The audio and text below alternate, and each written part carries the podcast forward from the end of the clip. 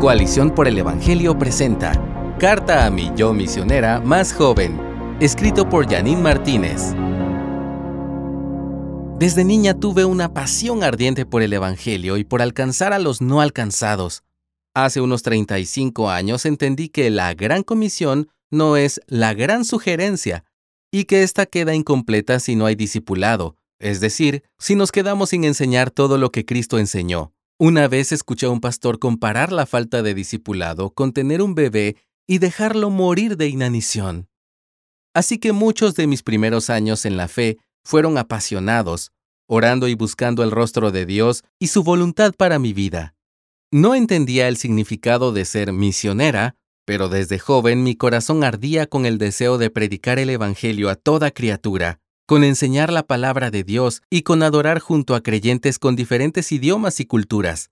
Sin duda, me hubiera gustado saber en esa época muchas cosas que entendí y experimenté con el tiempo.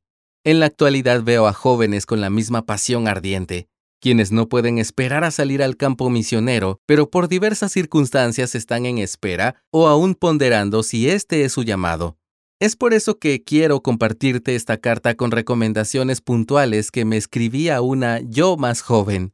Las siguientes son algunas lecciones que he podido aprender en mi peregrinar siguiendo al Señor por las naciones. Prioriza. Enfoca tu energía. Es muy fácil hacer de todo y padecer uno de los males de nuestra generación, la superficialidad. Es muy bueno aprender una diversidad de habilidades, pero se hace necesario especializarse o ser bueno en alguna de ellas. Por ejemplo, si tocas piano, guitarra, percusión, vocalizas o ejecutas cualquier otro instrumento, no lo abandones hasta que puedas hacer uso del mismo para el servicio a otros. Recuerda que la música es un lenguaje universal y que te servirá para comunicarte con otros cuando el idioma represente una barrera.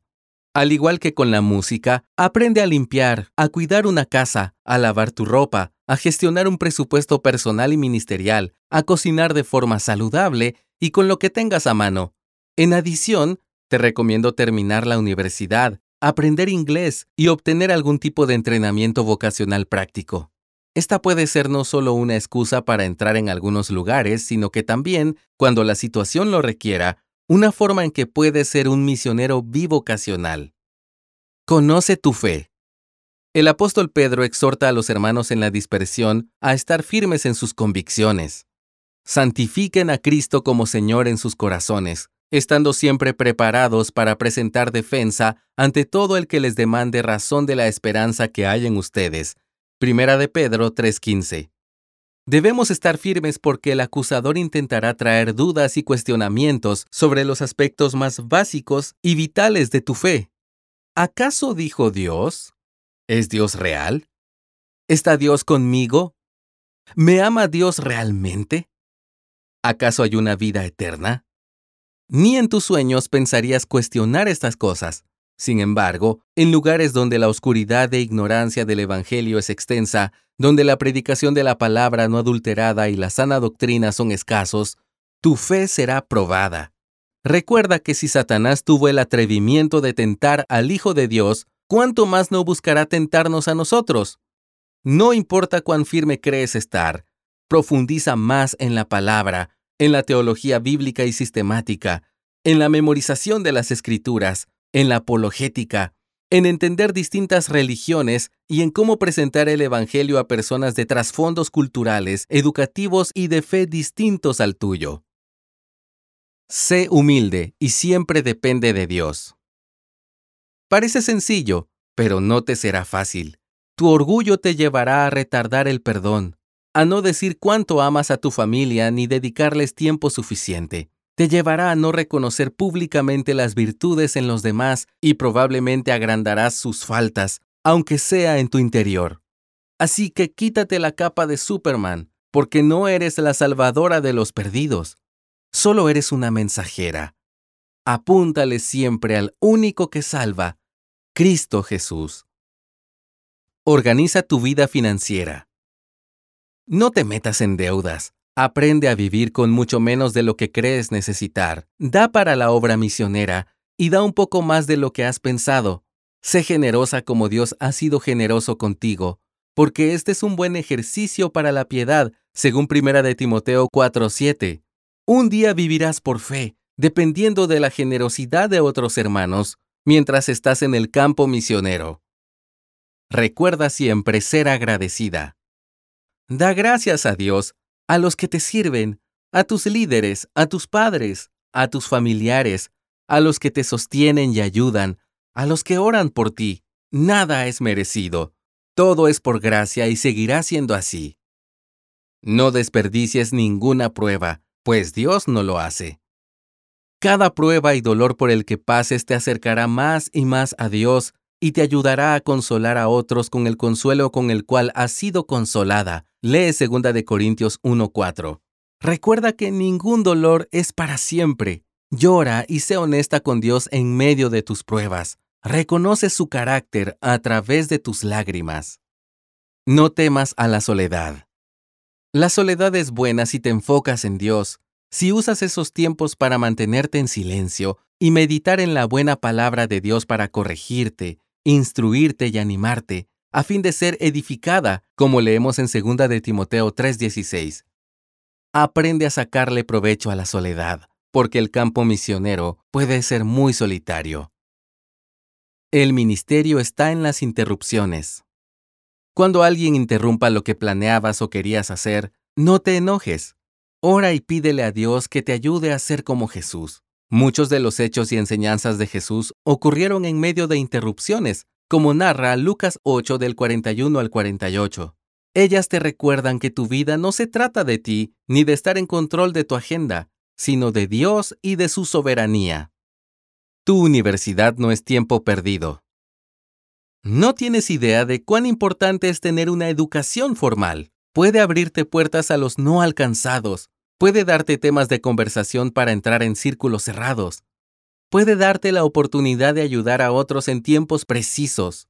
Tu universidad es un tiempo de preparación académica, pero también te prepara en cómo relacionarte con personas que piensan distinto a ti, en cómo lidiar con la competitividad en el mundo, y en cómo tratar con aquellos que detestan el cristianismo y se burlan de ti.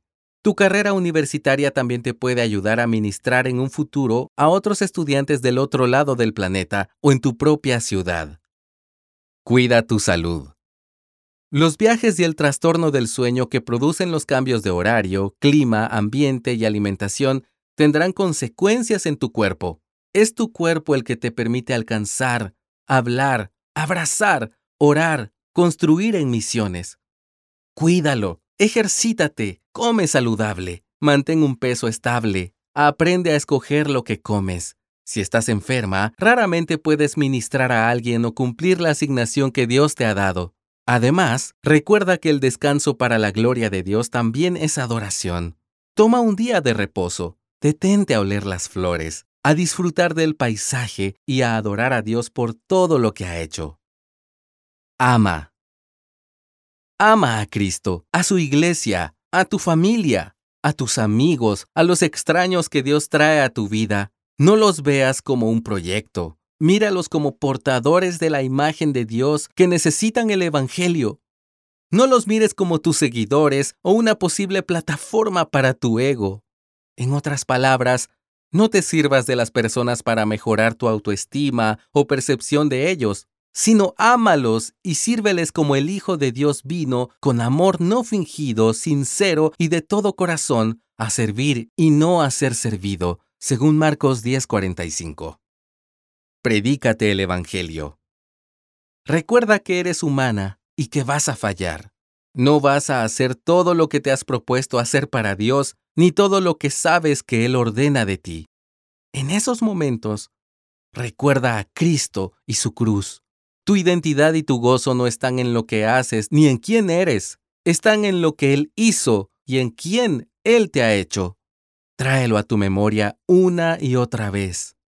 Finalmente, recuerda que el mundo no te necesita a ti, necesita a Cristo. Cuando eres joven, puedes llegar a sentir que la salvación del mundo depende de ti y que necesitas hacer algo ya. Pero no te impacientes. Confía en el tiempo perfecto de Dios. Esos años que pasarán entre tu llamado y el tiempo en que estés en el lugar al que Dios te ha llamado no es un retraso.